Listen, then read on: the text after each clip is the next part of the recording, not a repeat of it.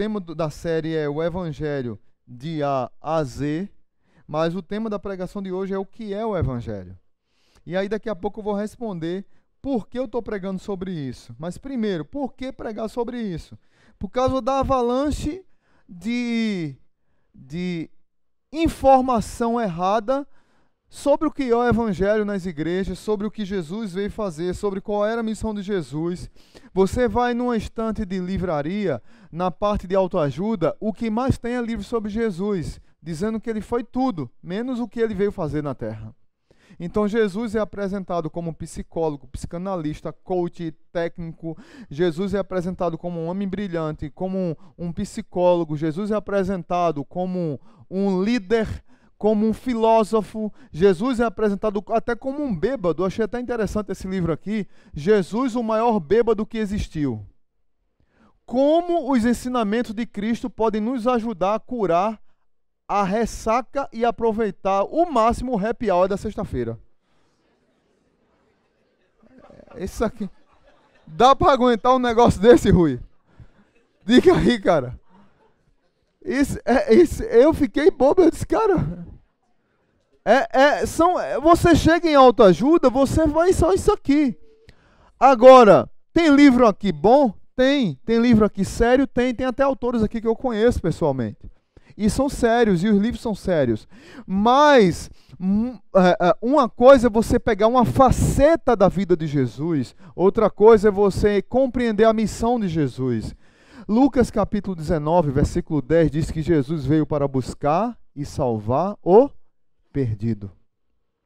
A missão de Jesus é salvar o pecador. Jesus não veio para ser terapeuta, para ser psicólogo, para ser filósofo, para ser psicanalista, para ser líder coach, para ser treinador. Jesus não veio para nada disso. Mas ele é tudo isso. Isso são facetas da vida dele. Mas ele veio, a sua missão foi morrer para salvar. E isso é um resumo básico do Evangelho e que nós temos perdido nas nossas igrejas.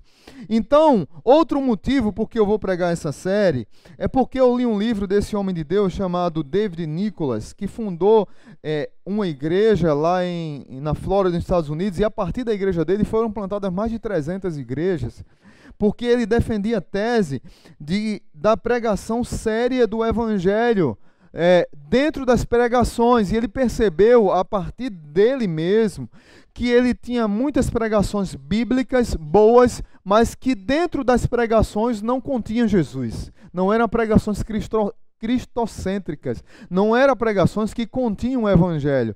E ele encomendou uma pesquisa, a Lifeway.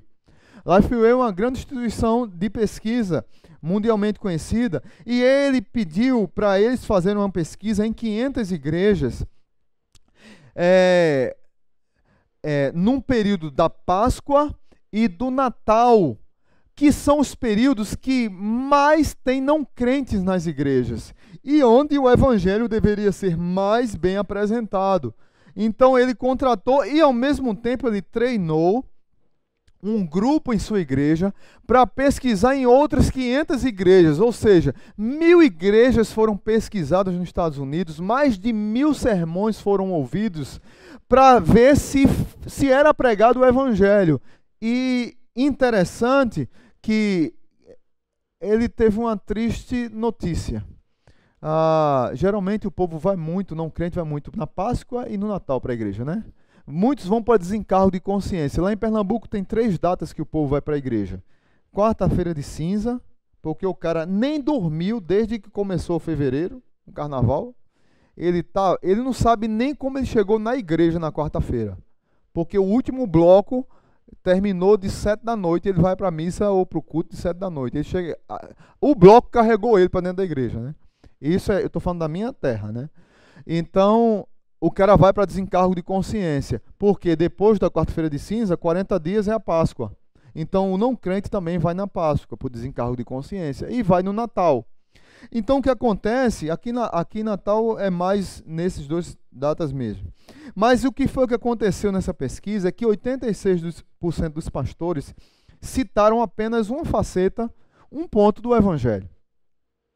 Outros 6% apresentaram da maneira correta, completa o Evangelho. E 94% dos pastores apresentaram uma figura incompleta da obra de Deus a favor do ser humano na obra de Cristo. E aí isso aí me preocupou quando eu vi isso. Eu disse, cara, se nos Estados Unidos, que trouxe o evangelho para o Brasil, que recebeu uma herança fantástica da Inglaterra e da Holanda, é, pós-reforma protestante dos puritanos ingleses. Um país que foi forjado seu caráter no evangelho, os americanos. Traz para o Brasil. Se eles não estão pregando o evangelho, e o Brasil? Misericórdia, né, Rui? E nós que aprendemos dele? Será que temos pregado o evangelho? Então, tem sido uma pergunta que eu tenho feito.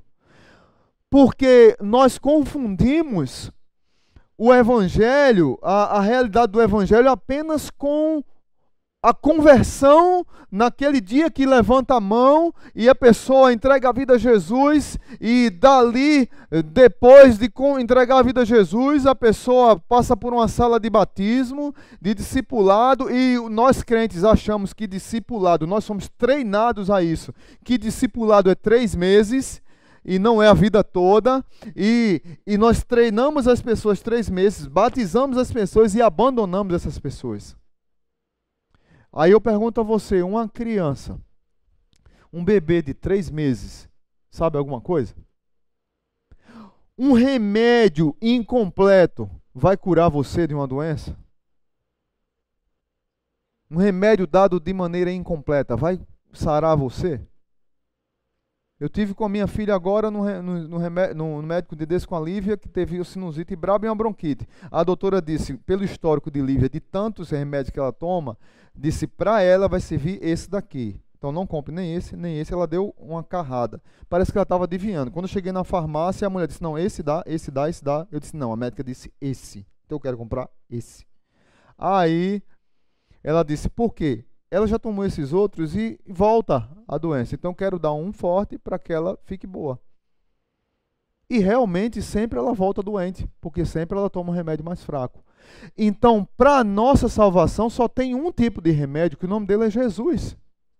E quando a gente o apresenta incompletamente, o resultado é uma igreja doente, uma conversão falsa, um aborto espiritual e não um novo nascimento que é o que tem acontecido em muitas igrejas. Por isso que às vezes eu sou bem duro em algumas pregações, muita gente não gosta e fica chateado, mas porque não entende que o evangelho deve transformar nossa vida e não ficarmos só naquela meninice evangélica da conversão dos três meses, porque muitos gostam desse conforto e não querem crescer. Por outro lado, Muitos vão para um extremo da religiosidade, que é uma coisa completamente errada, que também não é evangelho e que nós aprendemos também nas igrejas. Então o cara se converte e ele está aqui três meses de discipulado e ele chega e nós dizemos assim, cara, você se converteu, benção, você agora é um dos nossos, você agora está na nossa sociedade, que coisa boa. Agora você tem que cumprir toda a Bíblia, você tem que ler toda a Bíblia, você tem que vir para a igreja segunda, terça, quarta, quinta-feira, sábado, sexta-feira você dá um tempinho para sua família, mas cuidado para não pecar, porque você tem que vir para a igreja na, na vigília. E, então o cara fica lotado de tarefas, lotado de coisas e ele fica achando que está em pecado se ele não for na igreja um dia, se ele não ler a Bíblia um dia, é, se ele não cumprir os dez mandamentos, cumprir a Bíblia, como se nós pudéssemos cumprir a Bíblia. Porque nós, na verdade, não entendemos a graça e nos tornamos religiosos. Isso aqui é um extremo. E ainda nós cantamos músicas que faz com que as nossas crianças tenham medo de Jesus. Ou você não, não lembra daquela musiquinha? Cuidado, mãozinha com que pega. Cuidado, olhinho com que vê. O nosso Salvador está olhando para você.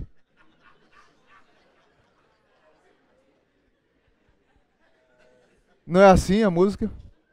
Se você virar o contrário, é uma mensagem subliminar. O nosso Salvador está olhando para você. Cuidado, olhinho com o que vê. E as crianças crescem com medo da gota de Jesus Cristo. Com medo do pastor, com medo de Deus. E o pai ainda diz em casa: Olha, eu vou dizer ao pastor. Aos meninos. Os meninos chegam perto de mim assim, tudo assim. Ó. Eu digo, rapaz, eu sou bicho. Porque os boys têm medo de mim. Não pode. Eu sou grande, eu sei, mas eu não sou bicho. Então, muitos de nós ensinamos um evangelho distorcido, errado, que não é evangelho. Na verdade, não é um evangelho distorcido, não é o evangelho. Aí, por outro lado, tem a outra turma da licenciosidade. Já que eu fui salvo, é pela graça. Eu já sou filho de Deus e vou para a glória. Eu vou é viver na bagaceira. Porque eu estou salvo mesmo? Então eu vou a, a, assumir a teologia Zeca Pagodinho. Deixa a vida me levar, vida leva eu. Então é um extremo e outro extremo. Tim Keller diz que o evangelho é a terceira via, porque não é nem um extremo nem outro, é o equilíbrio. Então, eu quero falar sobre isso esses dias. Tim Keller diz o seguinte: o evangelho ele não é apenas o ABC, mas o A a Z da vida cristã. Não é apenas um caminho para escapar da condenação pelo pecado, porque mas a dinâmica fundamental para a vida cristã como um todo. É interessante isso, porque muitos de nós pregamos o evangelho para as pessoas, só focamos na questão da entrega a sua vida a Jesus, senão você vai para o só falamos isso. O evangelho não só é isso. Isso faz parte do evangelho. Isso é uma faceta do evangelho. Mas a gente fica com essa pregação do medo. E essa pregação, na verdade, faz com que as pessoas se tornem mais religiosas. E aí Tim Keller continua: Nós somos salvos por acreditar no Evangelho. E então nós somos transformados em cada parte de nossa mente, coração e vida por acreditar no Evangelho mais e mais, na medida que nossas vidas se desenvolvem. Ou seja, o Evangelho não para num dia que você entrega Jesus. Ali é o início. A, ali é a porta que se abriu, mas o Evangelho é o caminho que você deve constantemente estar andando para crescer na graça e no conhecimento de Deus, para desenvolver sua fé, para avançar, para honrar o nome do Senhor e para conhecer mais de Deus e não ficar lá naquela mesmice inicial, naquela meninice inicial. O apóstolo Pedro diz que nós deveríamos estar comendo carne e nós estamos ainda no leite espiritual como crianças. Então o evangelho é que nos conduz nesse processo de crescimento. Mas o que é o evangelho, pastor? Interessante que o evangelho está tá em toda a Bíblia, do Gênesis Apocalipse, tem um evangelho. O evangelho, um, um, resumo do evangelho, é Deus buscando o homem. A gente vai chegar mais nisso, mas é Deus buscando o homem. A palavra evangelho, a palavra evangelho significa literalmente boas notícias. Boas novas, como aquele cara que está com um jornal no domingo vendendo extra, extra, uma UTSE ganhou e caçou o mandato, tá entendendo? Uma boa notícia. Mas isso aí é quase impossível, né? Quase não, foi impossível, né? O, o, a, a boa notícia deve chegar. E o evangelho é uma boa notícia. A palavra evangelho tem 87 vezes no Novo Testamento e 69 vezes só nos escritos de Paulo. Para você ver, Paulo foi o que mais pregou sobre o evangelho. Mas o que é o evangelho, pastor? Eu pesquisei várias definições do que é o evangelho. A que mais eu gostei foi essa, porque realmente engloba toda a faceta da nossa vida. O Evangelho consiste na soberana e graciosa ação de Deus ao longo da história. Muitos de nós só queremos enxergar o Evangelho no Novo Testamento, mas o Evangelho começa em Gênesis, quando Deus criou todas as coisas. Com o propósito de resgatar e renovar todas as coisas, inclusive nossas vidas, na totalidade de, de suas dimensões, através da obra de quem? De Cristo. Não é a minha obra. Porque até hoje, nos meios da, no meio das igrejas evangélicas, tem pessoas que acham que as obras salvam. Tem pessoas achando que no, no meio das igrejas evangélicas que ela é boazinha demais e o que ela faz de bom a torna salva. Ela não entendeu o que é o evangelho. O evangelho é crer no que Cristo fez e não no que eu faço.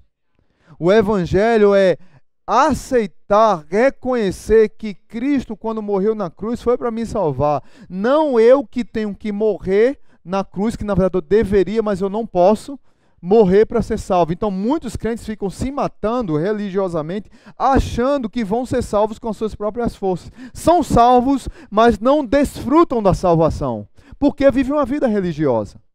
E que na verdade não os deixa livres. Interessante demais isso. Então, o que acontece? Como é que nós poderíamos contar a história do Evangelho, pastor? A história do Evangelho é a história da redenção. E a história da redenção nos mostra a necessidade do Evangelho.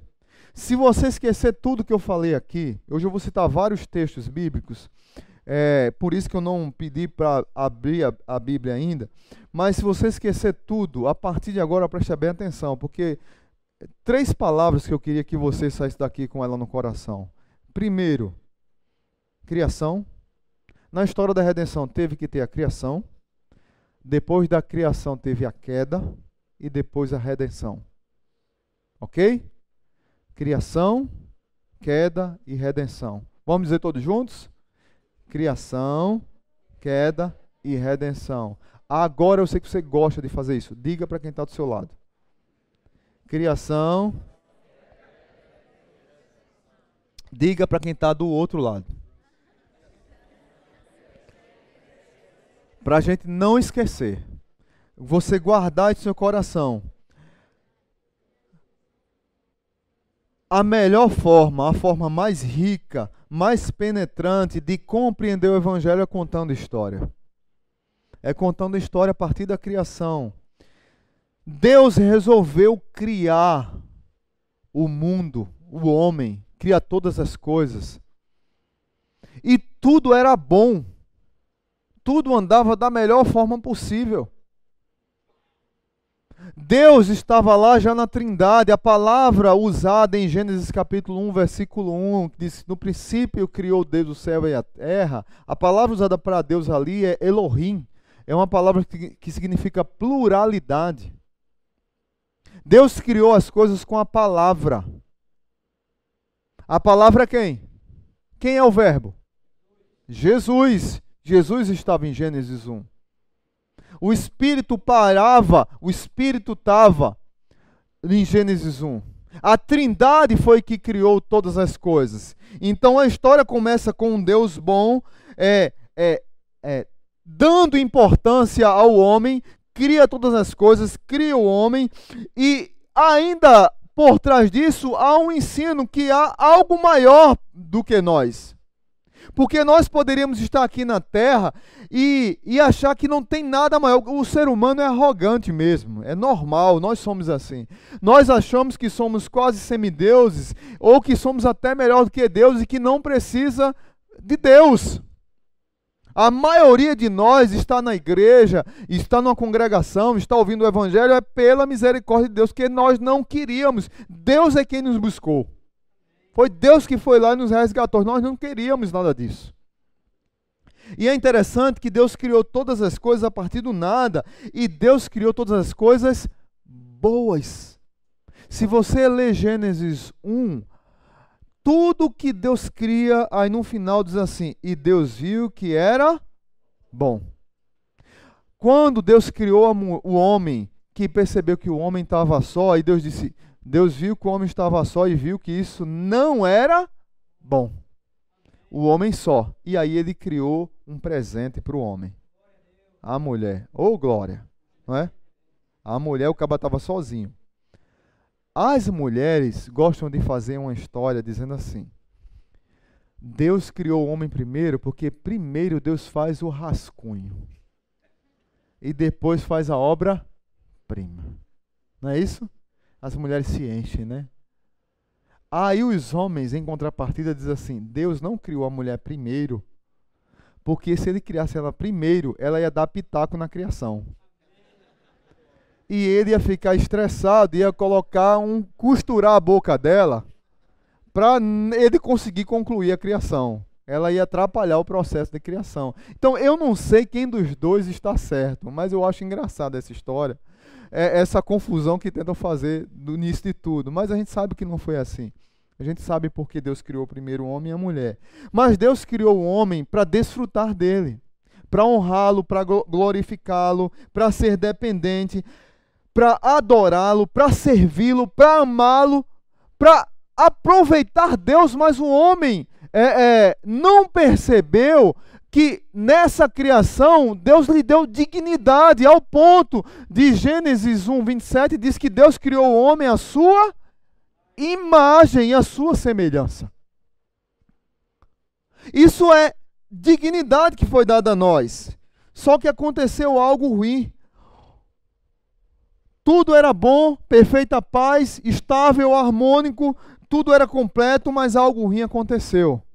E aí está uma das lições mais importantes da história da redenção e de que nós não podemos esquecer e que nós não compreendemos o evangelho se não compreendermos o que eu vou falar agora sobre a queda.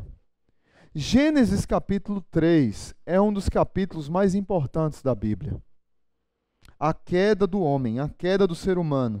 E é interessante que o homem preferiu não desfrutar de Deus e dar as costas para Deus e fazer as coisas do jeito que ele queria, contrário à vontade de Deus. Talvez você diga assim, mas pastor, já vem o senhor falar de Adão, eu não tenho nada a ver com o pecado de Adão. Será? Porque tem um Adão aqui na igreja, para quem não sabe, e toda vez que eu falo de Adão, eu desço o pau em Adão. Hoje eu vou defender Adão, mas Adão não está aqui. Então ele vai perder a bênção. Porque todo. Ai, tá aí fora? Ele vai ficar feliz aí. Eu tô, hoje, eu tô def... hoje eu tô defendendo você, viu, Adão? Cheguei, ele veio assistir aqui. Ó. Deus abençoe.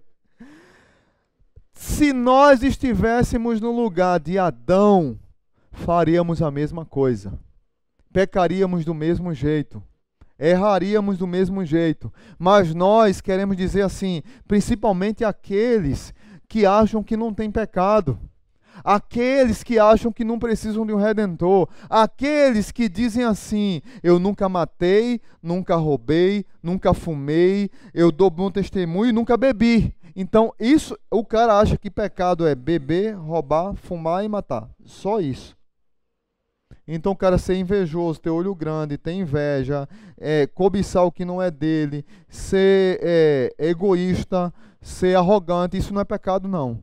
O cara ter pensamentos impuros não é pecado. O cara tratar mal a esposa e filhos não é pecado. O cara ser um cara é, é, iracundo, sempre tá brigando com todo mundo, isso não é pecado. Pecado é só roubar, matar, fumar e beber na cabeça de, da maioria das pessoas que estão sedentas de Deus, que a gente encontra no caminho, elas é, acham que não tem nada de errado na vida, porque elas não compreenderam e muitos de nós não soubemos explicar para elas a queda em Gênesis capítulo 3.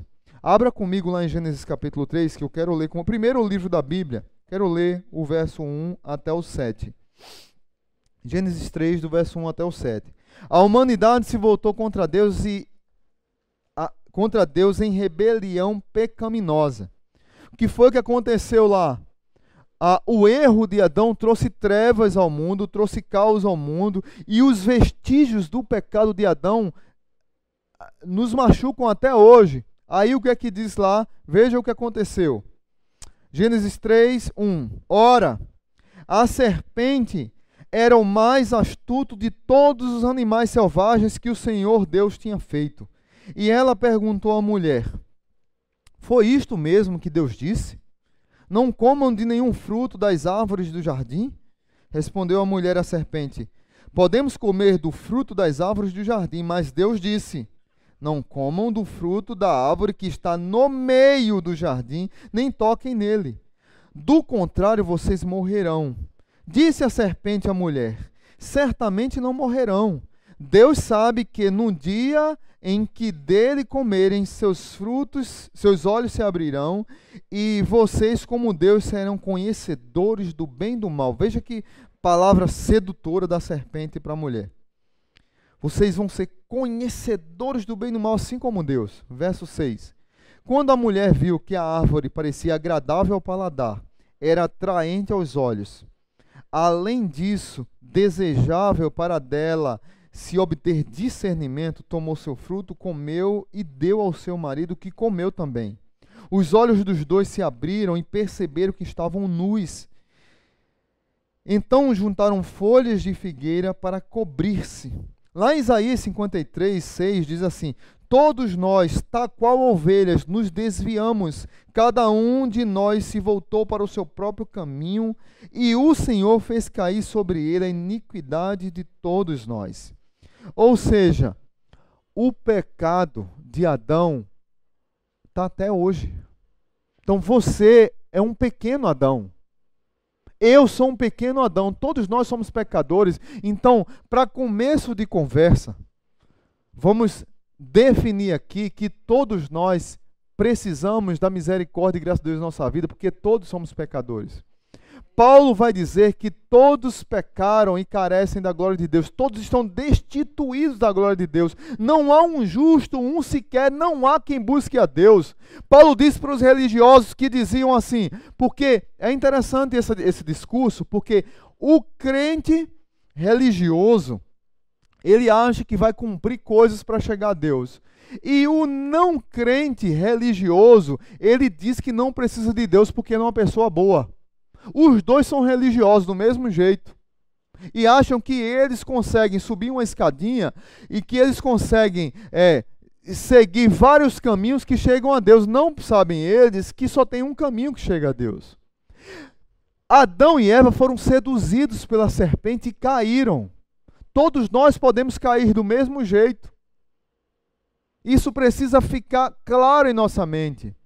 E aí eu lembro é, de dois personagens, de do, duas histórias é, do cinema. Um, uma de desenho animado que é de O Pink e o Cérebro. Então, assim, quem lembra do, do Pink e o Cérebro? O Pink e o Cérebro. A turma das antigas que tem mais de 40. Essa turma lembra.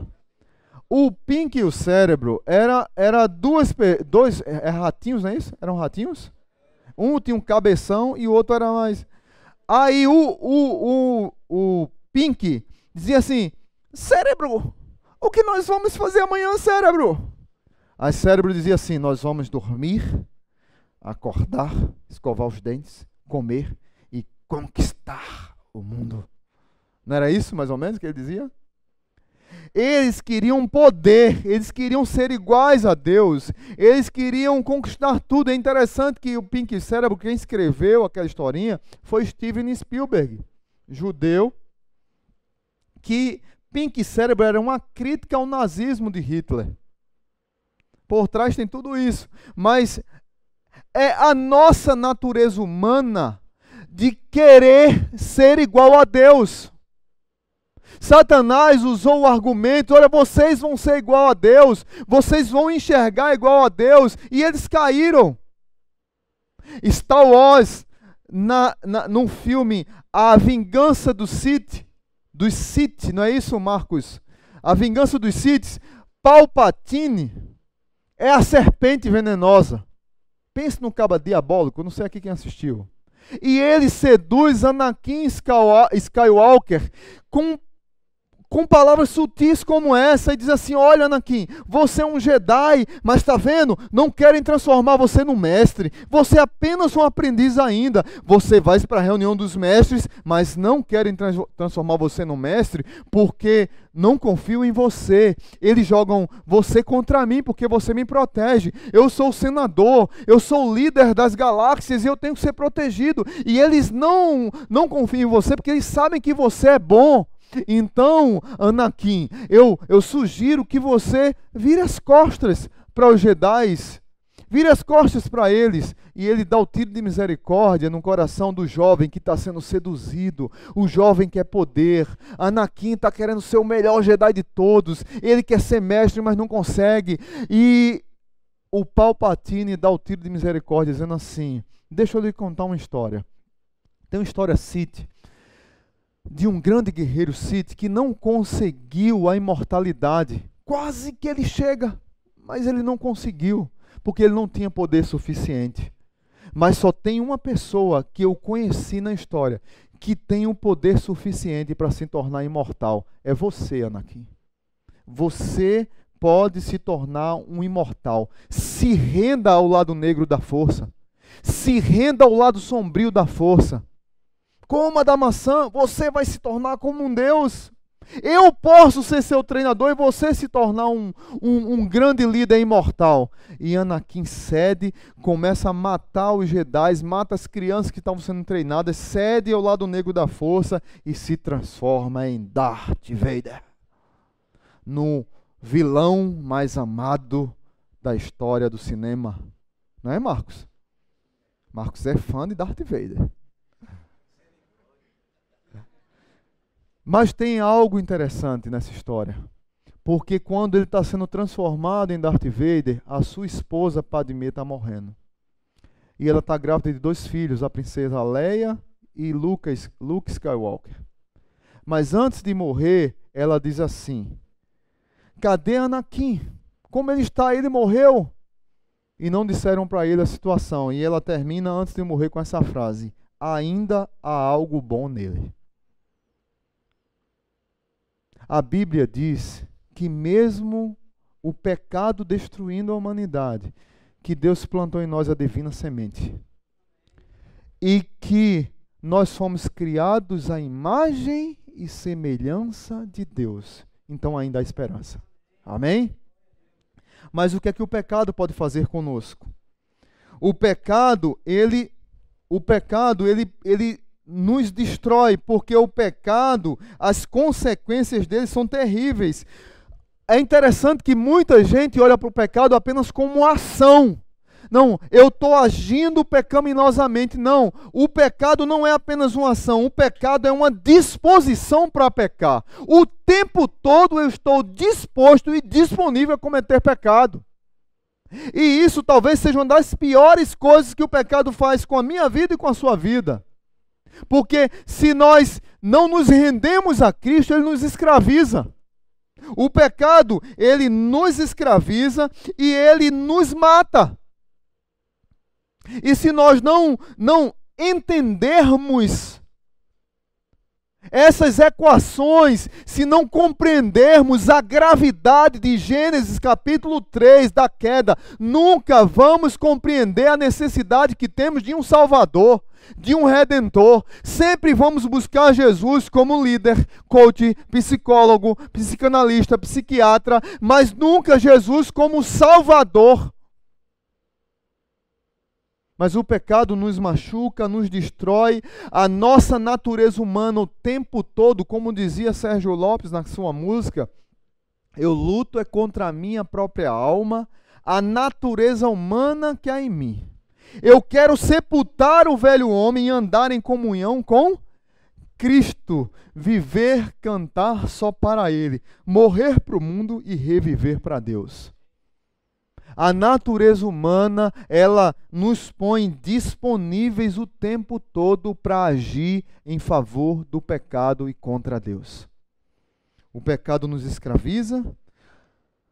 Romanos capítulo 6, verso 10 versos 17 e 19 diz: Mas graças a Deus, porque, embora vocês tenham sido escravos do pecado, passaram a obedecer de coração a forma de ensino que lhes foi transmitida.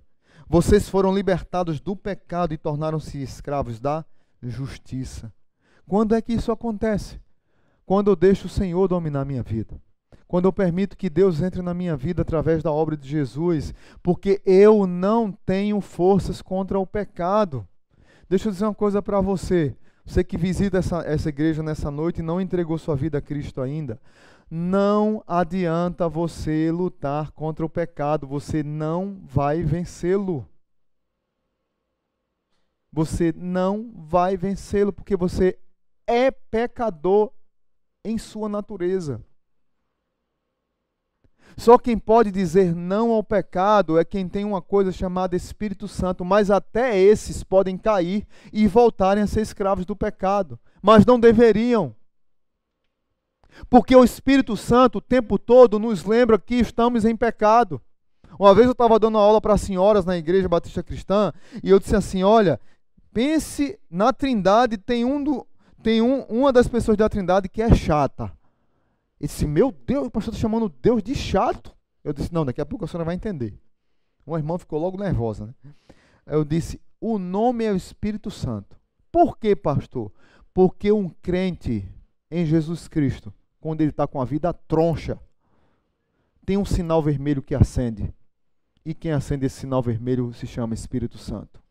O cara quer viver uma vida errada, mas o Espírito Santo cobra dele. O cara quer caminhar, ele quer, porque nós somos assim, esse, tendenciosos à escravidão. Mas nós, em Cristo, já fomos libertos do pecado. Nós não precisamos mais ser escravos do pecado. Nós somos livres para dizer não ao pecado. E o Espírito Santo nos capacita a dizer: não, pecado, eu não vou me render a você novamente, eu não vou cair novamente. Mas se cairmos, o Espírito Santo diz assim: levanta, porque esse não é o teu caminho. É assim ou não, gente? Agora eu pergunto a você: quem não tem o Espírito Santo, como é que diz não ao pecado? Quem não se entregou à, obra redentora de Jesus, como é que ele se liberta do pecado? Como é que ele diz não ao pecado? É, é complicado. Não quero criar duas categorias de seres humanos que os crentes são melhores e os não crentes são. Não é isso que eu estou dizendo em nome de Jesus. O que eu estou dizendo é que o crente ele é tão miserável que tem o Espírito Santo, tem Jesus, mas continua pecando. Mas ele tem um escape. Que quem não tem, eu não sei o que é que vai fazer. É isso que eu estou dizendo. E é interessante que o pecado nos leva à condenação, porque o pecado não é, porque o salário do pecado é a morte. Mas o dom gratuito de Deus é a vida eterna em Cristo Jesus, nosso Senhor. Em Adão todos nós fomos condenados. Como é que deveríamos pagar o nosso pecado, pastor? Na cruz do Calvário mas Cristo nos substituiu. E nós temos vida nele. Que aí nos leva à esperança do, do, do terceiro ponto. Primeiro eu falei de criação, queda e agora redenção. Não fique triste, você que está em pecado. Há esperança para você. Redenção. Uma boa notícia, redenção. Toda boa história tem um herói. Quem é o herói da história da redenção? Jesus Cristo. Volto a dizer: Jesus é Salvador, Jesus é libertador, Jesus é redentor. Ele veio para nos redimir, ele veio para pagar em nosso lugar uma conta que era nossa. Ele veio para morrer uma morte que nós deveríamos morrer. Ele veio para salvar nós que não poderíamos nos salvar por nós mesmos. Mas se tivesse alguém que pagar, seríamos nós, mas não salvaríamos. O Antigo Testamento, quando era para pagar, para purificar o pecado do povo de Israel, o que é que fazia? Matava um cordeiro, aspergia o sangue na, na arca da aliança e os sacerdotes faziam a cerimônia da aspersão do sangue para purificar o povo de Israel dos seus pecados. Mas o cordeiro tinha que ter algumas características. Tinha que ser novo, tinha que ser sem mancha, tinha que ser bem criado, tinha todo um, um histórico para ele poder ser sacrificado. Tinha que ser um cordeiro, um cordeiro perfeito. Quando o profeta vê Jesus chegando, ele diz assim: Eis o cordeiro de Deus que tira o pecado do mundo. Jesus era o cordeiro sem mácula que morreu no meu e no seu lugar, foi feito pecador no meu e no, e no seu lugar, foi substituiu a minha vida e a sua. Ele foi nosso substituto, como diz João, como está escrito aí. É, e vimos e testemunhamos que o Pai enviou seu Filho para ser o Salvador do mundo. Então Jesus nos substituiu literalmente. Ele pagou uma conta que não era dele. Ele sofreu uma punição que não era dele. O qual é a minha reação em relação a isso, pastor? Eu tenho que me render a isso. Eu tenho que crer nisso, porque não tem outro jeito de eu ser salvo senão através de Jesus Cristo. O apóstolo Paulo diz lá em, em Timóteo que há apenas um caminho entre Deus e os homens, a saber, Jesus Cristo, homem. Não tem vários caminhos que levam a Deus. Porque esses caminhos que dizem para você que levam a Deus não tem pagamento pelo pecado de Gênesis capítulo 3.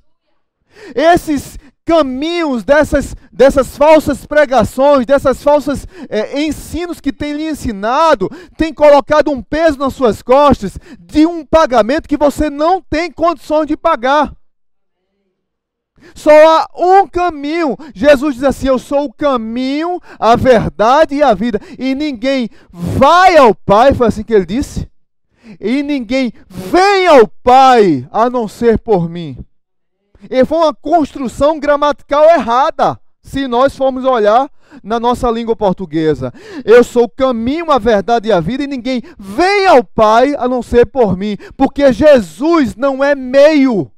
Jesus não é, é plataforma de, de, de, é, de cura, Jesus não é plataforma de libertação, Jesus, Jesus é salvação e Ele é o fim do caminho, Ele é o fim da linha.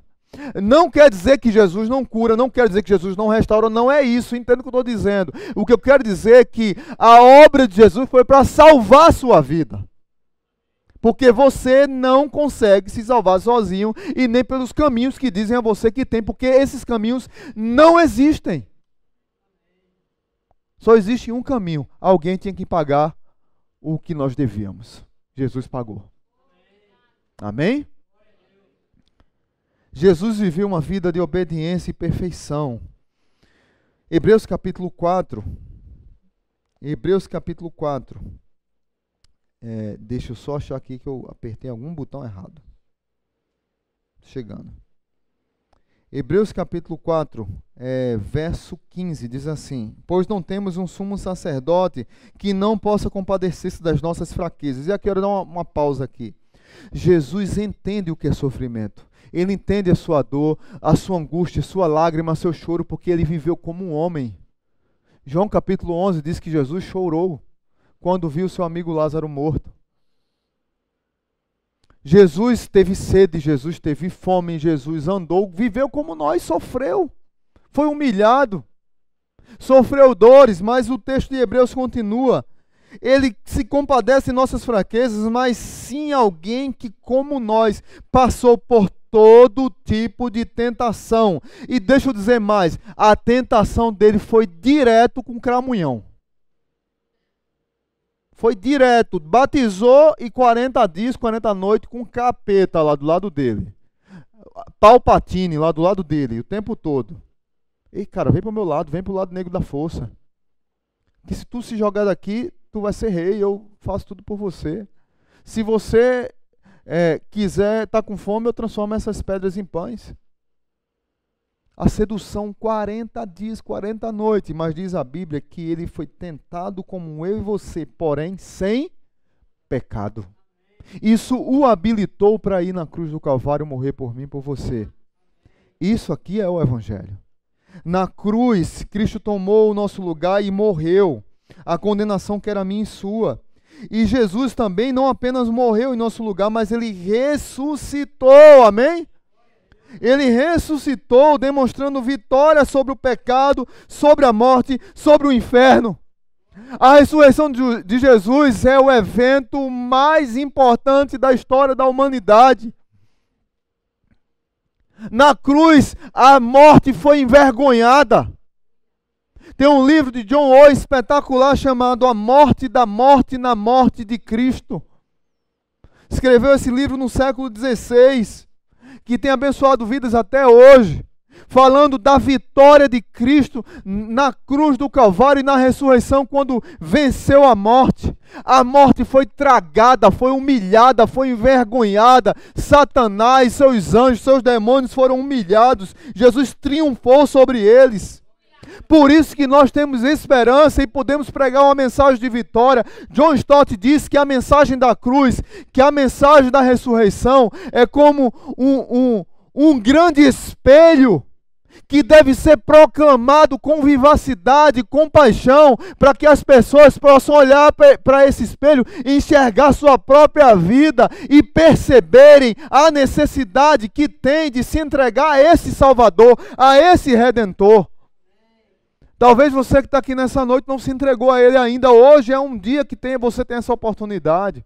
Talvez você que já se entregou está tendo uma vida com o Evangelho às avessas um evangelho distorcido, e você precisa renovar a sua fé, voltar ao primeiro amor, porque o primeiro amor que ficou lá nos três meses de conversão acabou, e ele não deveria acabar, porque o evangelho é para a vida toda, toda a vida, não é só naqueles três meses. Isso é o que tem machucado muita gente e levado muita gente a um erro. Abra comigo lá em 1 Coríntios, capítulo 15.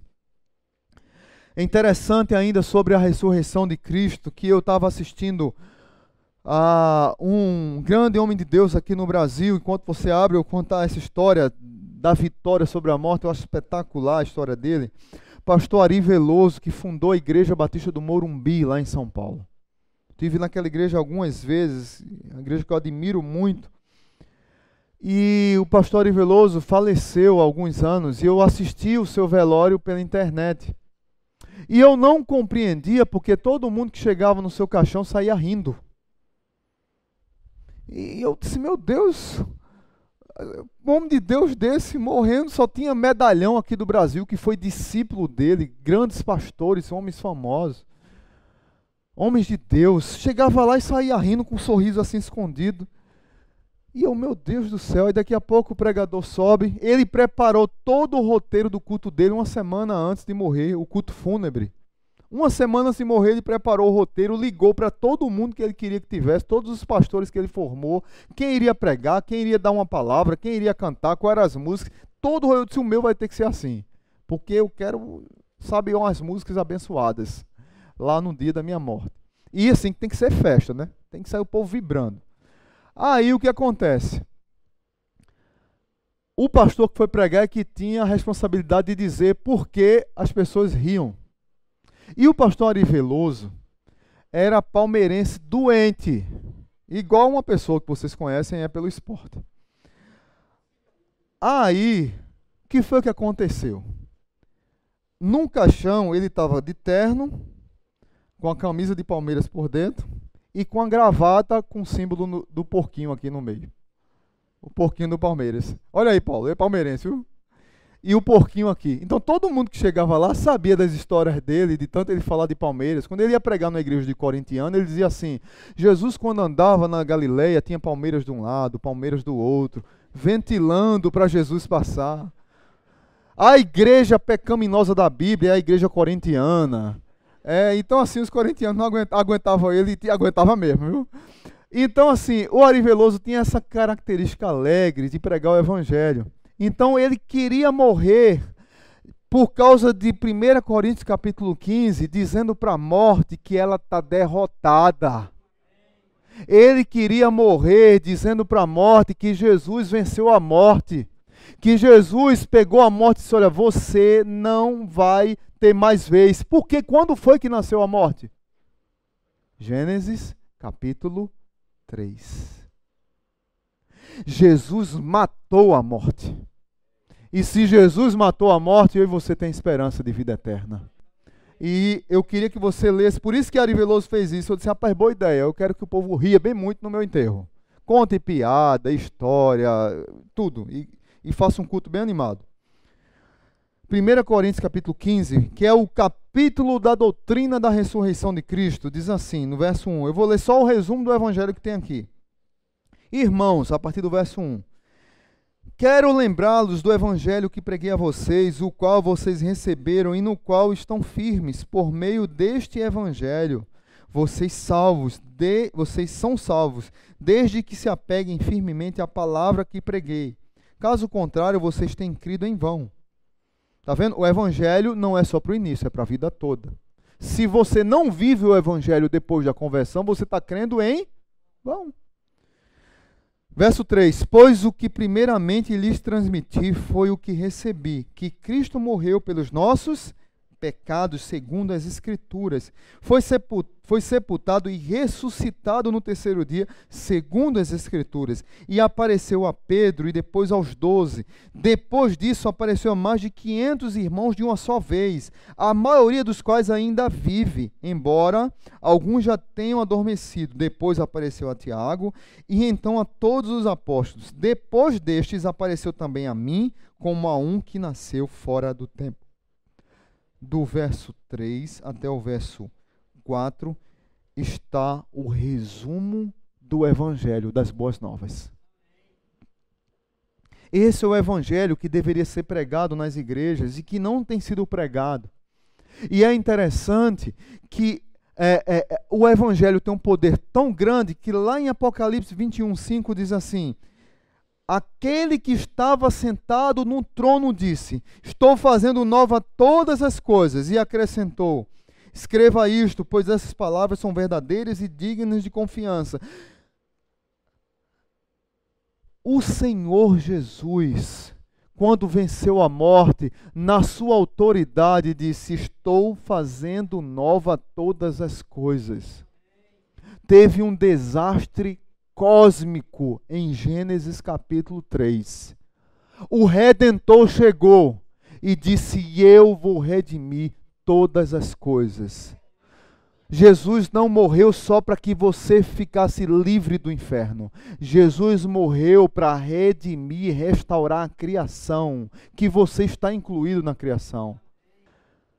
Um curso de com, como compartilhar sua fé, o nome é mais ou menos esse.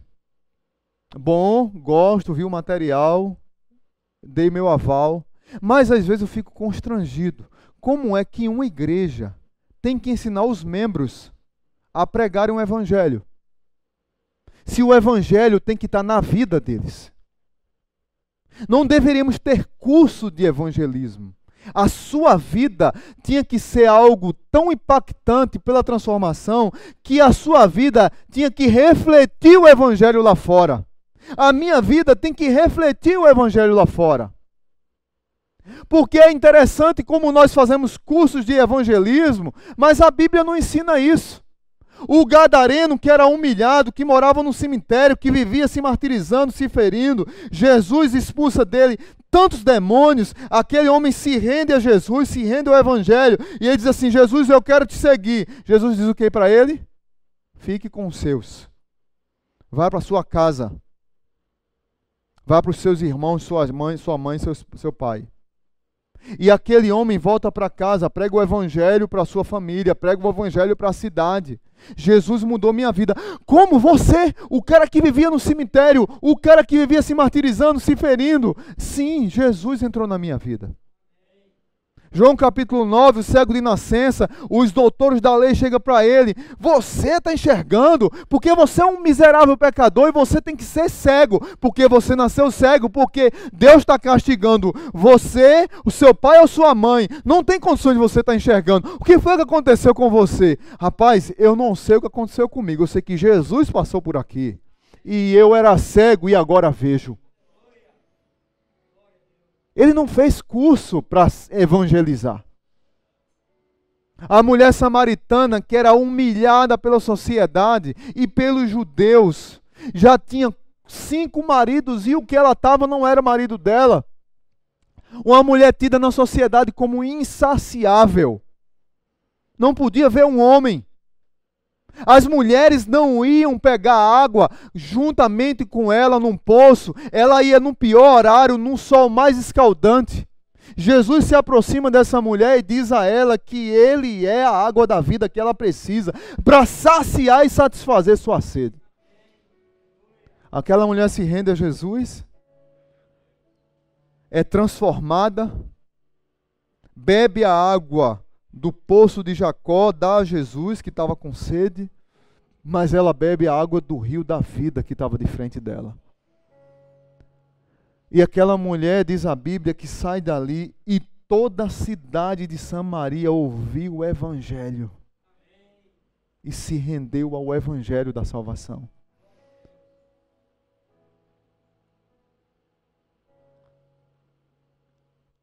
Por que nós temos que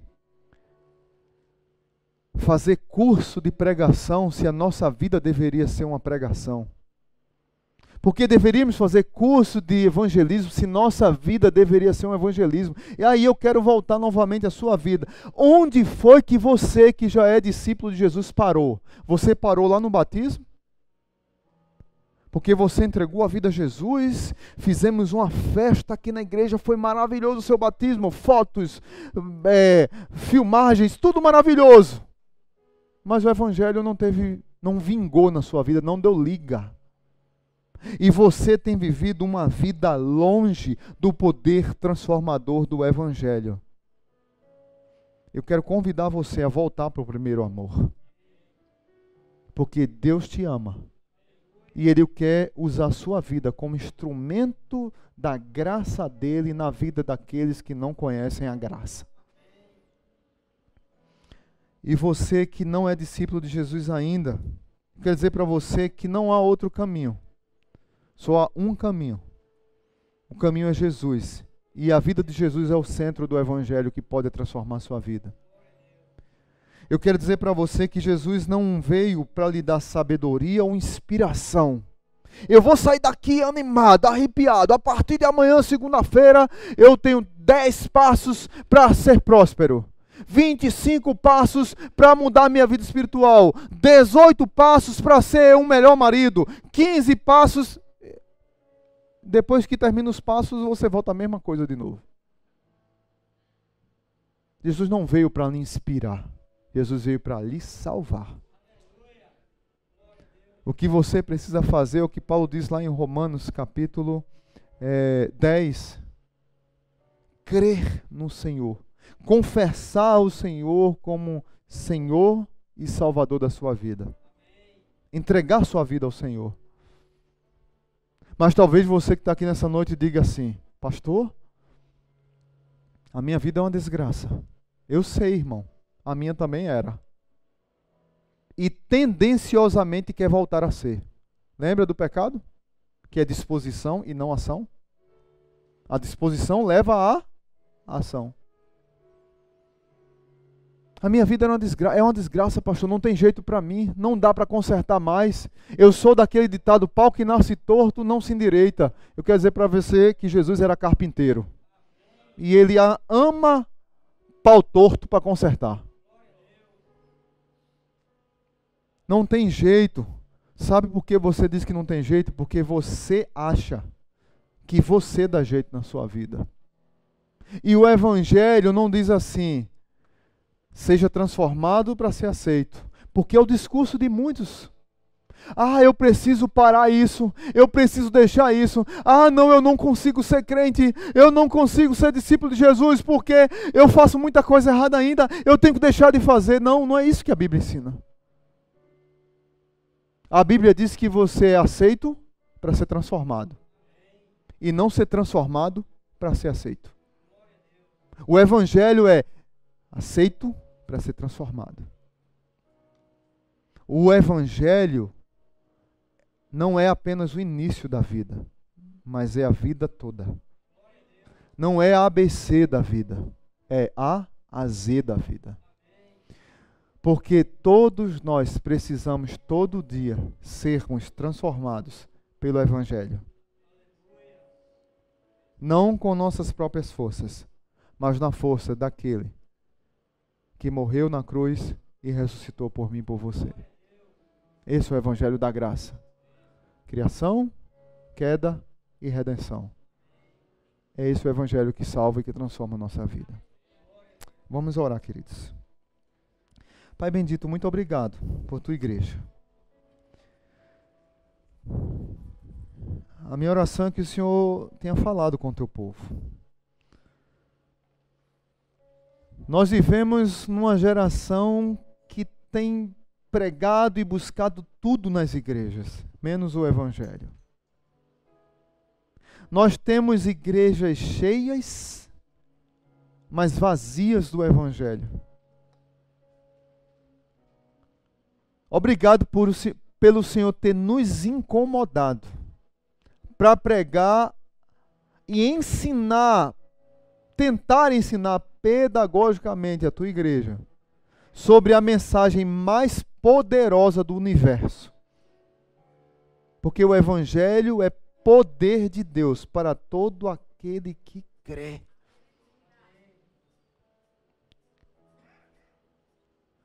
A mensagem mais poderosa para transformar a vida do pior pecador é o Evangelho. É a mensagem mais poderosa para restaurar a vida daquele crente que está longe do Senhor há muito tempo.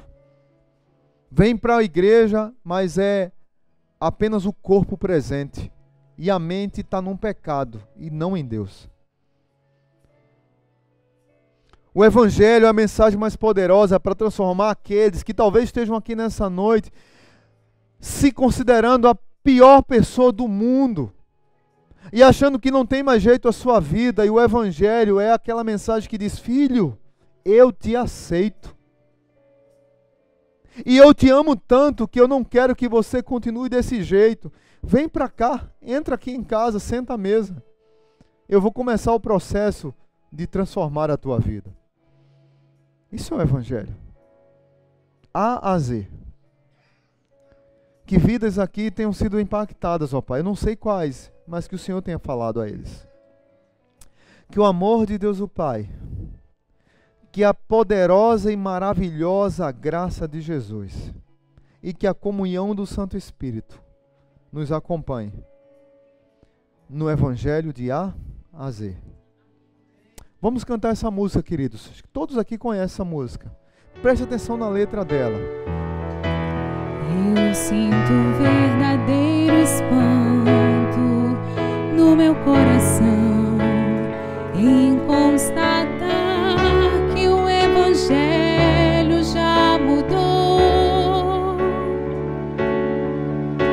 Quem ontem era servo agora acha-se Senhor e diz a Deus como ele tem que ser.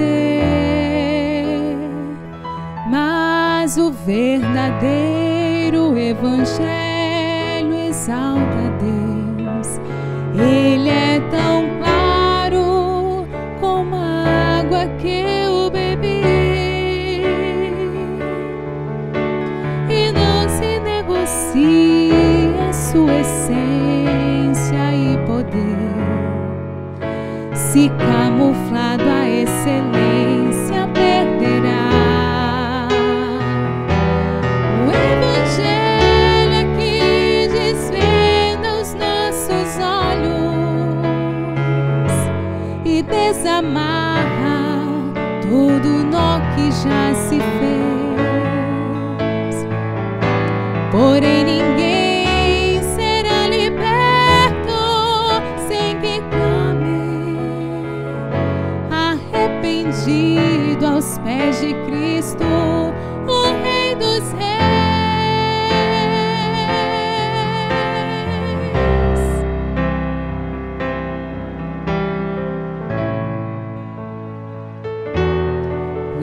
Evangelho mostra o homem morto em seu pecado, sem condições de levantar-se por si só. A menos que Jesus, que é justo, o arranque de onde está e o justifique,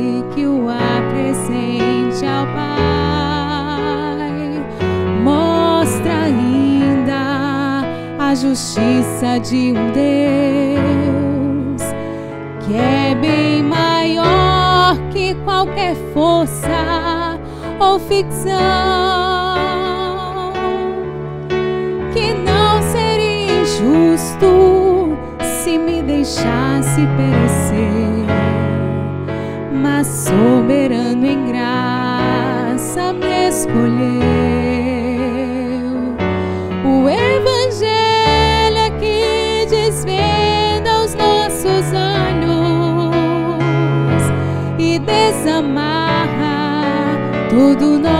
Já se